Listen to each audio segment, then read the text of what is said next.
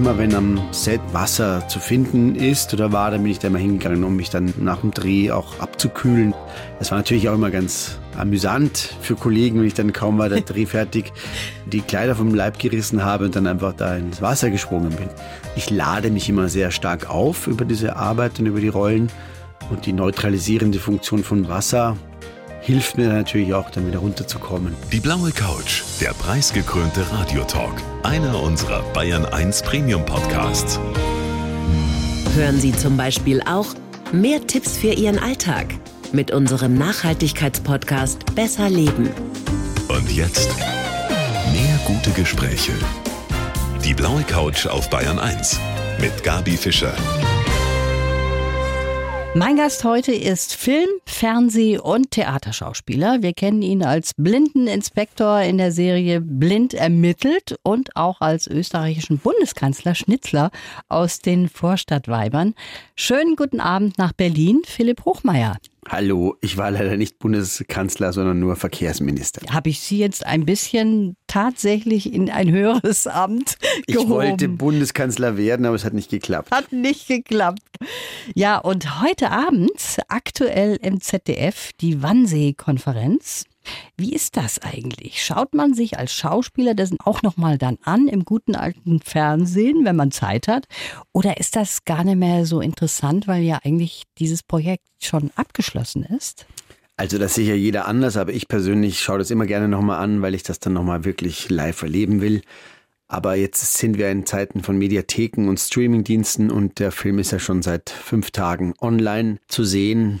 Also ist es nicht mehr so ein heißer Termin, aber mhm. trotzdem werde ich auf jeden Fall heute Abend schauen. Sie können sich auch anschauen. Ne? Es gibt ja so Schauspieler, die sagen, ach, ich kann mich gar nicht anschauen selber, weil dann fällt mir wieder ein oder auf, was ich hätte besser machen müssen. Das ist bei Ihnen nicht so? Also diese Gefühle kenne ich sehr gut, aber den Film habe ich jetzt doch schon ein paar Mal gesehen und ähm, da ist es jetzt nicht mehr diese Hemmschwelle. Der Film ist ja unter sehr spannenden Bedingungen auch gedreht worden und darüber können Sie uns gleich mehr erzählen in der kommenden Stunde. Ganz genau, das war ein Corona-Film als Stichwort. Also wir haben wirklich sehr erschwerte Bedingungen gehabt und zusätzlich eben auch dieses harte Thema. Also es war schon ein sehr spezieller Cocktail. Und wie ist das, wenn man als Schauspieler in einen Menschen schlüpfen muss, der man ja eigentlich gar nicht sein möchte, der so eiskalt grausame Verbrechen plant, so ein krankes Hirn hat. Da spreche ich eben von Ihrer Rolle als SS-Obergruppenführer Reinhard Heydrich. War das schwierig für Sie? Sehr schwierig, ja. Aber der Mensch Heydrich hat gelebt, hat existiert, hat viel Unfug getrieben in der Welt, schlimme Sachen gemacht und dieser Auftrag, sich an diese historischen Umstände zu erinnern, motiviert einen dann auch, diese böse Seele zu zeigen und darzustellen. Der Mann hat am 20. Januar 1942 eben eingeladen zur Wannsee-Konferenz, um den Massenmord an Juden in Europa zu organisieren. Um das mal in einem Satz zu sagen, wenn so eine Figur auch tatsächlich existiert hat, ist das nicht noch viel schwieriger, dann auch so jemanden darzustellen, weil man ja wahrscheinlich versucht, auch wie der spricht, welche Gestik der hat, sich das alles drauf zu schaffen? Also es gibt relativ wenig dokumentarisches Material zur Person Heidrich selbst. Also da ist dann doch nicht so ein enges Feld. Ähnlich wie in Charité, wo ich den Dr. Prokop gespielt habe in der dritten Staffel, den berühmten Pathologen. Da gibt's zwar ein paar Aufnahmen, aber die sind jetzt nicht bindend für die Rollengestaltung. Und da geht's ja eher darum, diese Position einzunehmen und dann das glaubhaft natürlich darzustellen. Mhm. Und das ist natürlich bei einer Person, die jeder kennt, sagen wir mal Merkel, Schröder oder irgendwelche Politiker, die uns noch sehr präsent im Kopf sind, viel schwieriger, weil man da unmittelbarer vergleicht. Und bei Heidrich oder bei Prokop gibt es eigentlich für den normalen Fernsehzuschauer keine Vergleichsmöglichkeit. Sind Sie denn die Rolle abends nach Drehschluss, sage ich mal, überhaupt losgeworden oder haben Sie die während der gesamten Drehzeit mit sich rumgetragen? Gute Frage. Also man ist da schon in einem gewissen Zeitfenster drin oder in so einer, in so einer Kammer mit dieser Rolle und auch mit diesen Energien und diesen Gedanken. Und die will man dann ja auch nicht wirklich verlassen, weil man da in einer gewissen Grundkonzentration ist. In dem Fall musste ich das natürlich abschütteln, weil das ja sehr schwere und sehr traurige Themen sind. Und hat mir Sport äh, viel geholfen. Also das Studio war ungefähr eine Dreiviertelstunde mit dem Fahrrad oder anderthalb Stunden im, im Laufschritt von meiner Wohnung entfernt. Und da habe ich dann wahlweise entweder das Fahrrad oder die Sportschuhe genommen, um mich sozusagen abzuarbeiten, abzureagieren, das abzuschütteln und, und das war dann mein Trick, mhm. am Abend Ruhe zu finden. Inwieweit kann man denn da überhaupt in so eine Figur auch reinkriechen? Das ist ja sehr schwer wahrscheinlich, wenn eine Figur so ganz anders ist als man selber. Da, da bin ich in gewisser Weise auch in gewisser Weise auch Forscher und gehe eben wie ein Forscher, wie ein Forensiker, wie ein Gerichtspsychologe in Dialog mit dieser schwarzen Seele. Und das ist ja auch auf in gewisser Weise spannend und, und, und herausfordernd. Ja, das haben Sie jetzt sehr schön beschrieben. Jetzt mal abgesehen von dem sehr heftigen Inhalt. Das waren ja generell auch besondere Bedingungen. 30 Drehtage mit 16 weiteren Schauspielern in immer den gleichen Konferenzräumen und das auch noch unter den Bedingungen von Corona, noch ohne Impfstoff, also sozusagen isoliert. Genau, also wir waren nur am Set oder in unseren Schlafräumen, wo man sich auch eben alleine aufhalten musste. Wir durften weder einkaufen gehen, noch reisen, noch sonst irgendwas. Wir wurden immer vom Wohnort zum Drehort gebracht oder eben wie ich zu Fuß oder per Fahrrad. Aber es sollte jeder Kontakt nach außen vermieden werden, weil ein einziger Corona-Fall hätte den ganzen Film zu Fall gebracht. Mhm. Wie haben Sie das empfunden? Super schwierig im Grunde genommen, weil man da ja noch viel mehr sich eigentlich nur auf diese eine Sache konzentriert dann. Es war sehr schwer, aber wir haben das Opfer gerne auf uns genommen, weil das war die einzige Möglichkeit überhaupt zu drehen. Also wenn man das nicht annehmen hätte wollen, hätte man das absagen müssen. Und der Wunsch zu arbeiten und die Sehnsucht, auch, auch so einen tollen Film zu machen, war natürlich größer als der Unwillen über diese Enge. Ja? Mhm. Und klar will man sich irgendwo abreagieren und, und feiern und Spaß haben und einen Gegenpol haben zu diesem traurigen Thema. Aber das ging da eben nicht. Ja? Eine sehr disziplinierte Zeit oder sehr disziplinreiche Zeit. Ja, Passt aber auch zum Thema und zur Aufgabe. Also diese Nazi-Elite war sicher auch sehr diszipliniert oder sehr ihren eigenen Gesetzen und unterworfen. Und darum war das vielleicht sogar Nolens Wohlens eine, eine förderliche Sache. Ja. Das war aber auch gleichzeitig für Sie so heftig, dass Sie dann mal im Anschluss auch eine kleine Auszeit gebraucht haben? Absolut. Also die Gedanken mir raufzuschaffen, die da verhandelt werden, war schon sehr, sehr viel Arbeit, aber die Gedanken wieder aus dem Kopf zu bekommen, war genauso viel Arbeit. Das habe ich so auch noch nie erlebt. Also der blinde Kommissar oder Schnitzler in den Vorstadtweibern, bietet da eine leichtere Substanz, sagen wir mal so, weil das ja an, kein, an keine reale Tragödie geknüpft ist, sondern eine reine Fiktion ist. Und hier diese, dieses historische Gewicht dieser Geschichte war sehr schwer und das, das musste ich dann irgendwie wieder loswerden. Und ich habe auch gehört, dass, dass Musiker, die große klassische Werke spielen, frei spielen und sich das sozusagen in den Kopf hinein komponieren, auch Hilfe brauchen, um das wieder hinaus zu komponieren, ah. damit der Platz bleibt im Gehirn, auf der körpereigenen Festplatte sozusagen. Da kann man nicht einfach auf Löschen drücken und das ist dann weg, sondern das muss man sozusagen richtig rausrechnen. Und das war da ähnlich. Also ich, ich habe mir da eine gewisse Struktur, ein gewisses Gedankenmaterial in den Kopf hineingetan. Das musste ich natürlich auch wieder rausziehen. Mhm. Und das ging nicht per Mausklick, sondern das musste man schon äh, vorsichtig daraus operieren. Heute Abend also im ZDF um Viertel nach acht mein Gast Philipp Hochmeier in die Wannsee-Konferenz. Die Oma war die allererste, die in Sachen Schauspielerei an ihn geglaubt hat. Aber, Herr Hochmeier, der erste Berufswunsch, das war Bauer zu werden? Ja, das war so eine Fantasie, mit den Tieren und Natur verbunden leben zu können. Und da bei der Großmutter am Land habe ich mich natürlich sehr wohl gefühlt und das ist natürlich wahrscheinlich jeder erste Wunsch eines Kindes, da so am Land bei den Tieren leben bleiben zu können. Aber das hat sich dann natürlich geändert. Das hat sich geändert. Dann wollen wir Sie jetzt mal so ein bisschen näher kennenlernen in unserem Lebenslauf. Wenn Sie dem bitte jetzt mal vorlesen, Herr Hochmeier. Gut, ich heiße Philipp Hochmeier und ich brenne für die Bühne. Ob im Theater, im Autokino, im Film oder bei Helmut Schmidt im Wohnzimmer, jede Performance ist für mich etwas Besonderes. Geprägt haben mich meine wohlgeordnete Familie, das Bauernleben bei meiner Großmutter und ein ganz bestimmter Schultag. Mein Lehrer Klaus-Maria Brandauer war zwar kein toller Pädagoge, aber für mich der Beste. Ich springe gerne ins kalte Wasser, im wörtlichen und übertragenen Sinn. Ein Highlight ist und bleibt mein spontaner Jedermann bei den Salzburger Festspielen. Und wenn es mir gelingt, die Menschen von heute mit der Kraft von Schiller und Goethe zu begeistern, dann leuchten meine Augen noch ein bisschen mehr als sonst. Mhm. Und können Sie damit leben, mit diesem Lebenslauf? Ja. Dann wollen wir mal so ein paar Punkte uns da rausnehmen, Herr Hochmeier. Sie haben vorgelesen, im Wohnzimmer von Helmut Schmidt haben Sie auch gespielt. Also wie ist denn das zustande gekommen? Also, was ich schon sehr, sehr lange mache, sogar schon vor der Schauspielschule, waren oder sind Monologe, wo ich als einzelner Sprecher, Performer, Erzähler Geschichten darstelle, erzähle. Und eine davon ist von Kafka, Amerika, sein erster Roman. Den habe ich am Thalia Theater gespielt und Helmut Schmidt hat in Hamburg eben gewohnt. Und das Thalia Theater hat mich gebeten, bei ihm zu Hause aufzutreten. Er hat immer den ersten Mittwoch im Monat oder sowas eine Gesprächsrunde bei sich zu Hause gehabt. So eine Art Kultursalon, politischen Salon, Gesprächssalon. Und da war ich sozusagen mit meiner Performance ein Redner und habe eben diese anderthalb Stunden für 15 Gäste gespielt. Und das war sicher ein Highlight in meiner Theaterkarriere. Und dadurch, dass keine Journalisten dazugelassen waren und keine Fotografen, habe ich dann selber einen kleinen Text geschrieben und ein paar Fotos mit dem Handy gemacht. Und der ist dann auch im Abendblatt und in diversen anderen Zeitungen erschienen. Und somit kam halt diese Geschichte in die Öffentlichkeit und sozusagen diese Helmut Schmidt-Version von dieser Aufführung ist dann auch nochmal um die Welt gegangen sozusagen. Ja. Mhm. Toll.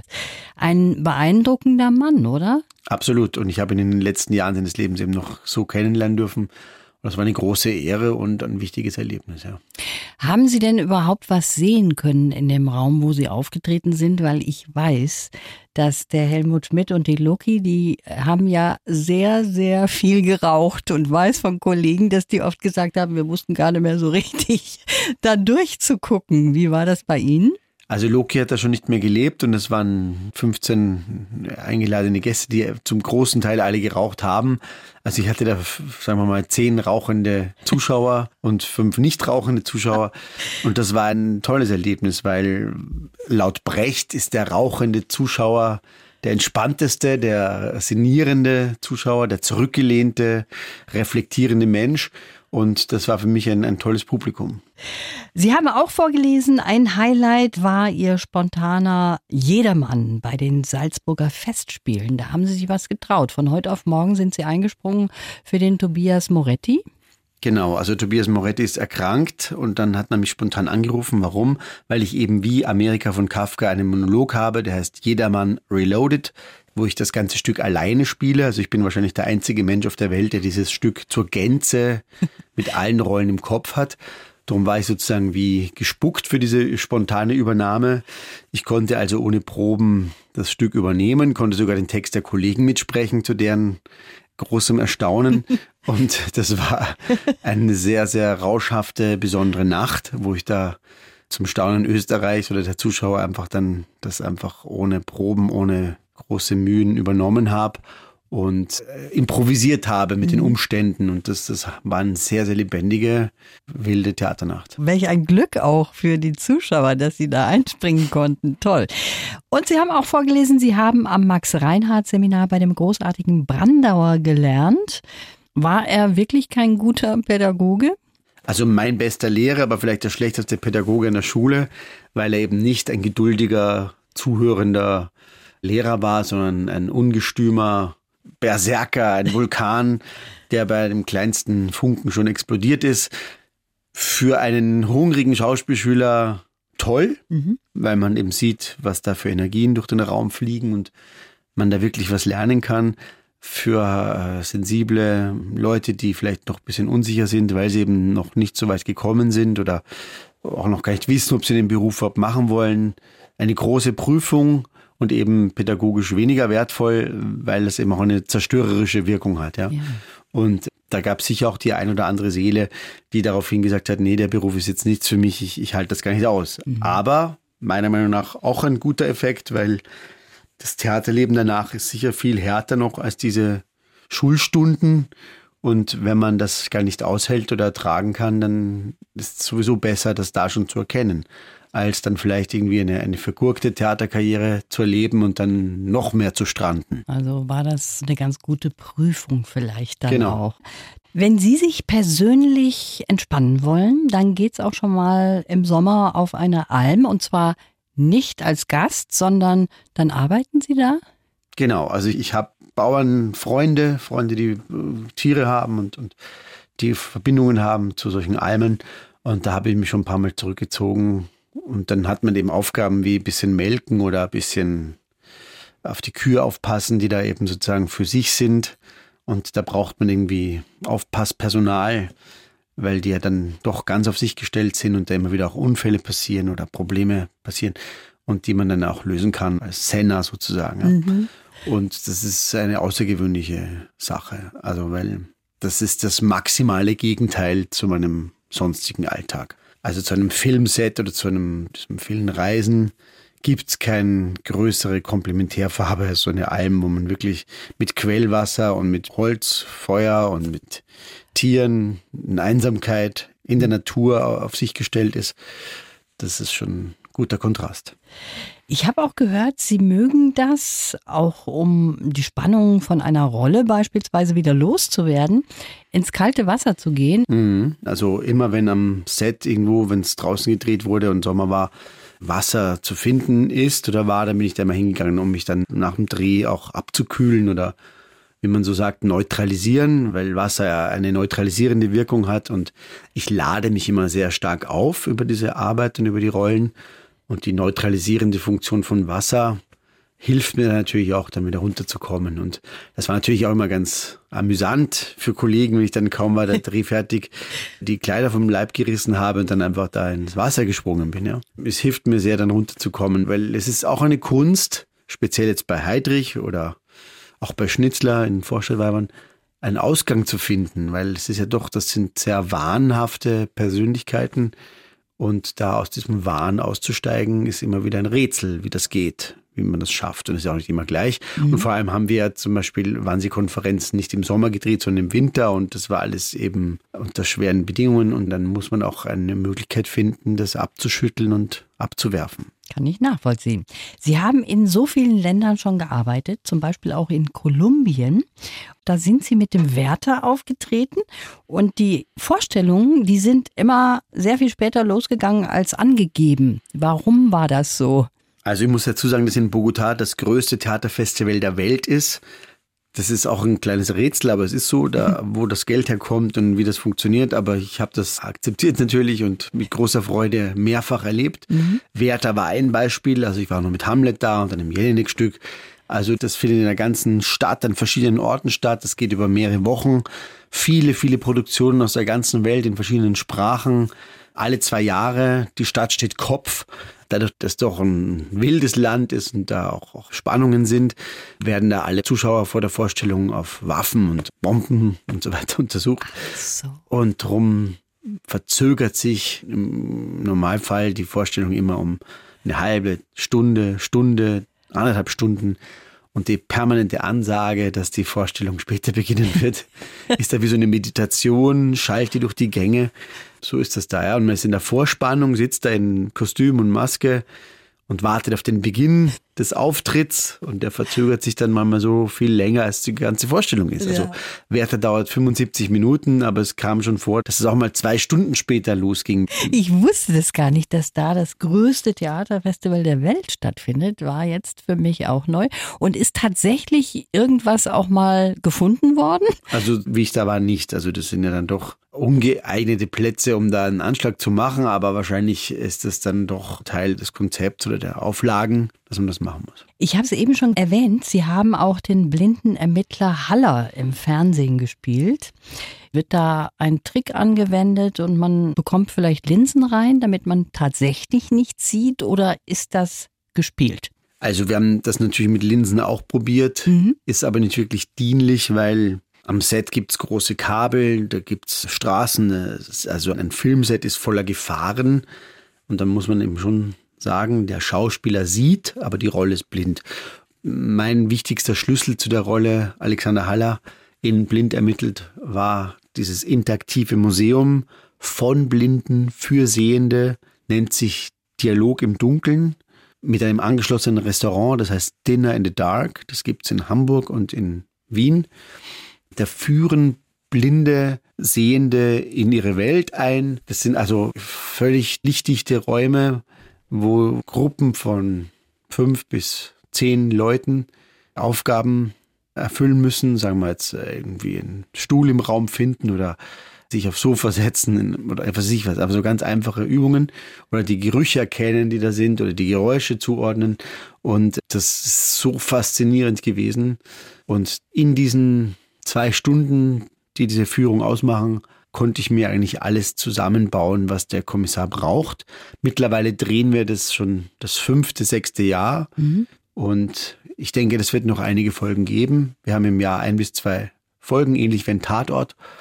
Und das ist sehr beliebt, dieses Format. Ja, das ist sehr beliebt, aber man fragt sich tatsächlich, wie kriegt er das so gut hin, ne? dieser Philipp Hochmeier. Aber jetzt haben wir so ein bisschen was gehört. Übrigens, dieses Dinner in the Dark, das gibt es auch hier in München. Ah, toll. Und das ist tatsächlich auch schön, dass man da mal so eingeführt wird in diese Welt. Und vor allen Dingen finde ich, dass man dadurch auch das Essen ganz anders schätzen lernt, weil man so konzentriert ist aufs Essen. Ganz genau. Also die anderen Sinne werden ausgeschaltet abschalten. Ja. Man muss sich total auf einen Sinn fokussieren oder sagen wir, aufs Riechen, Tasten und Schmecken. Und das ist ein wirklicher Gewinn auch. Also bei allem Verlust ist das dann doch ein Fokus, ein neuer. Und das kann ich jedem nur empfehlen. Sie haben im Vorgespräch gesagt, Ihre drei Charaktereigenschaften sind optimistisch, offen, anders. Gilt noch, oder? Gilt noch, ja. Also, die befragen mich noch nicht so lange zurück. Wie anders sind Sie denn? Das Wort anders müsste man vielleicht definieren. Also ich bin jetzt nicht äußerlich anders, aber ich versuche anders zu denken, sagen wir mal so. Das ist so ein bisschen ein, ein Credo oder eine Denksportaufgabe, dass man einfach versucht, auch die Welt ein bisschen anders zu sehen und nicht immer nur nach Norm alles abzuarbeiten. So ein bisschen. Ihren Optimismus, den Sie ja auch genannt haben, in welchen Situationen können Sie den dann doch mal verlieren? Ich verliere ihn dann auch nur vielleicht für Momente, aber wirklich verlieren tue ich den eigentlich nie. Also ich denke schon, dass es immer eine Lösung gibt. Gibt es ja auch. Sie machen schon auf mich so den Eindruck, als wären Sie sehr kontrolliert. Ist das so, dass Sie auch mal in die Luft gehen können? Kann ich natürlich, ist auch gesund. Ja. Aber muss man natürlich lernen, die Zügel in der Hand zu haben. Gerade in meinem Beruf, wo es ja sehr emotional hergeht und wo Emotionen sehr wichtig sind, lernt man das dann zuzuordnen. Speziell auf einer Theaterbühne mit großen emotionalen Rollen ist man ja permanent in einem sehr wilden Stream. Mhm. Also wenn ich jetzt Mephisto spiele in Faust 1, 2, das dauert neun Stunden. Das ist ein großes Theaterstück mit großen Themen und, und wilden Situationen. Dann lernt man dann, dass eben Alltagssituationen, wo man vielleicht denkt, dass das wäre jetzt ein Grund zu explodieren, dass das einfach doch nicht so wichtig ist, weil Mephisto und Faust was viel Schlimmeres erlebt haben oder viel Größeres, ja. Mhm. Und dann kann man sich daran ganz guten Abgleich herstellen. Wie kann man dann wieder runterkommen eigentlich? Eiskaltes Wasser. da sind wir wieder im eiskalten Wasser. Mhm. Gibt sicher viele Wege, aber das Wasser ist schon eine sehr gute Lösung. Und Faust speziell läuft gerade in Zürich äh, im Schauspielhaus und da gibt es eben sehr viel Wasser in Zürich und da bin ich oft bis in November hinein immer wieder nach der Vorstellung in die Limmat, den Fluss in Zürich gesprungen oder in den Zürichsee. Das war schon sehr, sehr wohltuend, wenn man so richtig überhitzt aus dem Theater kommt und alles kocht und brodelt in den Adern man dann kurz dieses kalte Bad zu sich nimmt. Das ist schon sehr hilfreich. Der Herr Verkehrsminister Schnitzler aus Österreich ist heute mein Gast. Wunderbare Rolle von dem Schauspieler Philipp Hochmeier in den Vorstadtweibern. Jetzt muss ich mal fragen, was ich sehr ungerecht finde. In Österreich ist man schon in Staffel 6. Wir sind in Staffel 3 stehen geblieben. Wieso eigentlich? Es gibt DVDs, man kann es aber auch auf der österreichischen Streaming-Plattform flimit.at streamen. Da ist schon die ganze sechste Staffel zur Gänze drauf. Mhm. Aber ich muss zugeben, dass es nicht so leicht ist. Also früher, wie das auf ARD noch lief, war das einfacher, das zu konsumieren. Aber das ist leider so. Damit muss man sich zurechtfinden. Es war auf Netflix eine Zeit lang, Aber wie gesagt, Flimit.at ist die Lösung. Wunderbar. Das ist so ein österreichisches Netflix, wo da jetzt zur Zeit, weil es gerade ausgestrahlt wird, alle sechs Staffeln schon zur Gänze drauf mhm. sind. Eine außergewöhnliche Rolle, oder? Haben Sie das so empfunden? Also ich finde die ganze Serie eben außergewöhnlich und kann mir vorstellen, dass so eine Rolle auch besonders Spaß macht. Absolut. Also für mich auch die erste Serienerfahrung. Also ich habe bis dahin keine Serie gedreht gehabt, also außer Gastauftritte, aber auch eine Rolle so bis zum Ende zu erleben. Also von einem glamourösen Einstieg bis zu einem total schlimmen Fall. Also Hochmut kommt vor dem Fall. Die wirkliche Zerstörung dieses Verkehrsministers aufgrund seiner Eitelkeit und seines Ehrgeizes, seiner versteckten Homosexualität. Das war schon wirklich eine sehr spannende Reise. Mhm tolle Serie. Ist das eigentlich richtig, dass Sie sich Ihre Drehbücher vorlesen lassen, auch schon mal, um den Text Ihrer Rolle zu lernen? Also das kann man so jetzt nicht sagen. Die Drehbücher lese ich schon selber, aber ich lerne den Text im Dialog mhm. mit einem Assistenten oder Assistentin, die mir sozusagen die Gegenstimme liest oder mir meine Texte so lange vorliest, bis ich sie auch selber habe. Und ein Dialog im Dialog zu lernen ist natürlich viel einfacher als nur meine eigenen Sätze zu lernen. Also wenn ich jetzt beispielsweise Schnitzler oder was komplexer wäre, Don Carlos oder Mephisto lerne, gibt es ja immer Gegenreden und da muss ich sozusagen einen Dialog trainieren. Mhm. Und dieses Dialogtraining, wenn man das so nennen möchte, mache ich gerne am Tisch mit einem Glas Wein, Zigarre und, und, und Entspannung. Ähnlich wie der Zuschauer bei Helmut Schmidt, der rauchende Zuschauer, der rauchende Lernende, der weintrinkende Lernende lernt leichter im Dialog als jetzt verkrampft alleine wenn er da seine Sätzchen üben muss. Und so ist das dann immer wieder auch ein gewisser festlicher Vorgang, wenn man sagt, okay, wir treffen uns, trinken den ersten Kaffee zusammen, sprechen schon mal fünf, sechs Mal die Szene durch, dann treffen wir uns am Abend nochmal und sprechen es nochmal fünf, sechs Mal durch und dann müsste ich es eigentlich nach zwei, drei Tagen haben. Mhm. Und dann bin ich auch sattelfest. Und bei Rollen wie Don Carlos oder Mephisto, die wirklich eine ungeahnte Größe haben, geht es dann über mehrere Wochen, über Monate vielleicht. Oder zerbrochener Krug von Kleist, das habe ich fürs Taliertheater lernen müssen und vorbereitet. Da habe ich dann drei Monate das geübt, jeden Tag, und dann kann man das ganze Stück, vielleicht sein Leben lang, ja. Und das ist toll. Man baut sich da richtig eine Sprachwelt ins Gehirn und die ist dann da. Mhm. Also man schafft sprachliches Terrain oder die ganzen Schillerballaden, mit denen tue ich gerade. Schillerballaden oder auch der ganze Jedermann, das ist ja so habe ich mir das antrainiert, im Dialog immer wieder wiederholend diese Texte einstudiert. Mhm. Und wenn wir schon bei Schiller sind, da hören wir doch jetzt mal rein in ein Programm namens Schiller Rave. Wollt ihr die Glocke? Ist ja bekannt. Ganze Glocke. Schulzeit oder aus die ganze Glocke ohne Kürzungen jetzt in Grafenegg. Englisch Sebel. Die Glocke von Schiller. Sebel. Also das ist schon sehr besonders. Das ist ein Programm, an dem Sie auch hängen, oder? Absolut. Es gibt es auch auf Platte. Sie können es auf Spotify, YouTube überall hören, streamen oder als CD kaufen. Das sind die großen Schillerballaden, sprich die Glocke, der Taucher, die Bürgschaft mit elektronischen Beats. Meine Band, die Elektrohand Gottes, begleitet mich. Ich habe sozusagen das so programmiert, dass ich sage, ich kann diese Balladen auswendig und die Jungs improvisieren dazu. Und so sind wir drei Jahre durch die Lande gezogen, haben jetzt die Platte rausgebracht und jetzt treten wir an großen Theatern wie Burgtheater in Wien oder Thalia Theater in Hamburg auf und präsentieren das Programm.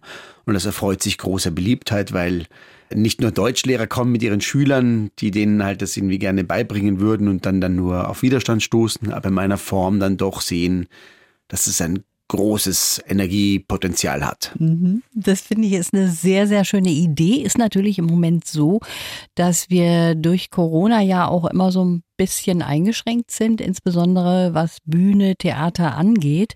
Aber bei Ihnen läuft das?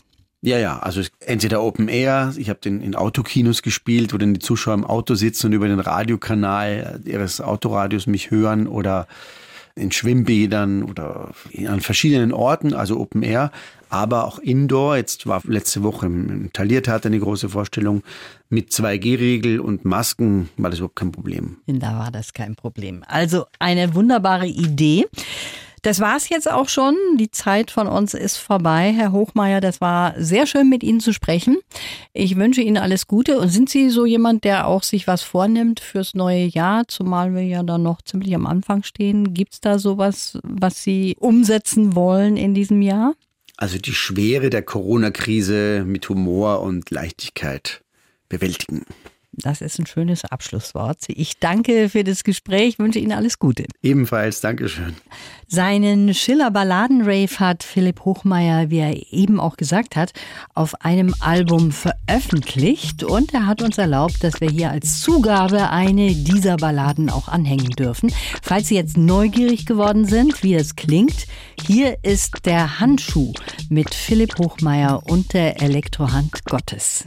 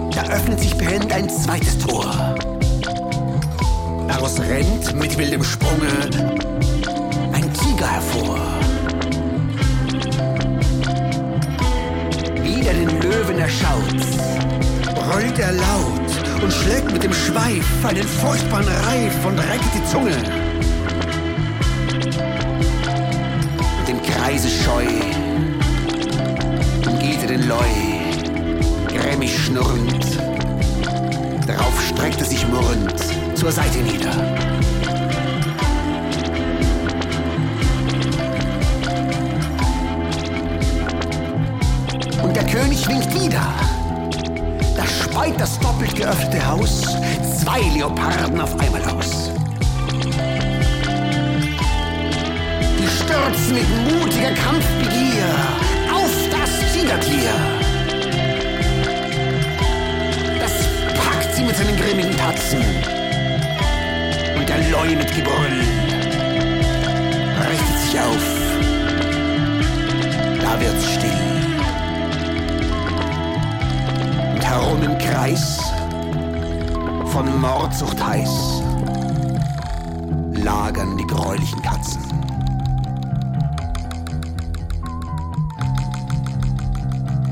Da fällt von des Alterns Rand ein Handschuh von schöner Hand zwischen den Tiger und den Leuen mitten hinein.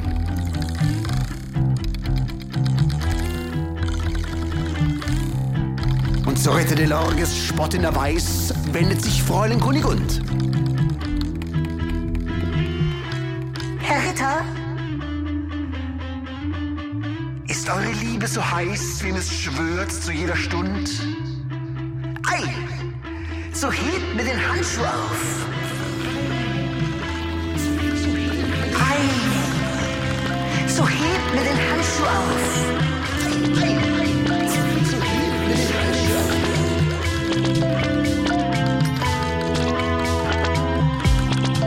in schnellem Lauf steigt hinab in den furchtbaren Zwinger mit festem Schritte. Und aus der Ungeheuermitte nimmt er den Handschuh mit keckem Finger.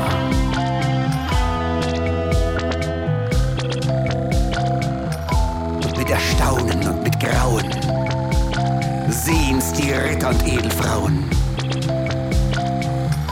Und gelassen bringt er den Handschuh zurück. Da schallt ihm sein Lob aus jedem Munde. Aber mit zärtlichem Liebesblick, er verheißt ihm sein nahes Glück, empfängt ihn Fräulein Kunigunde. Und er wirft den Handschuh ins Gesicht. Den Dank, Dame, begehe ich nicht.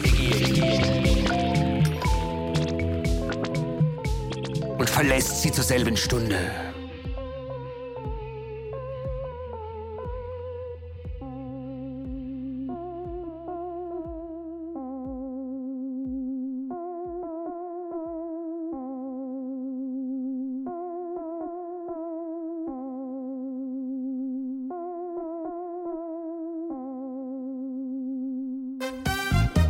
Die Bayern 1 Premium Podcasts. Zu jeder Zeit, an jedem Ort. In der ARD Audiothek und auf bayern1.de. Bayern 1 gehört ins Leben.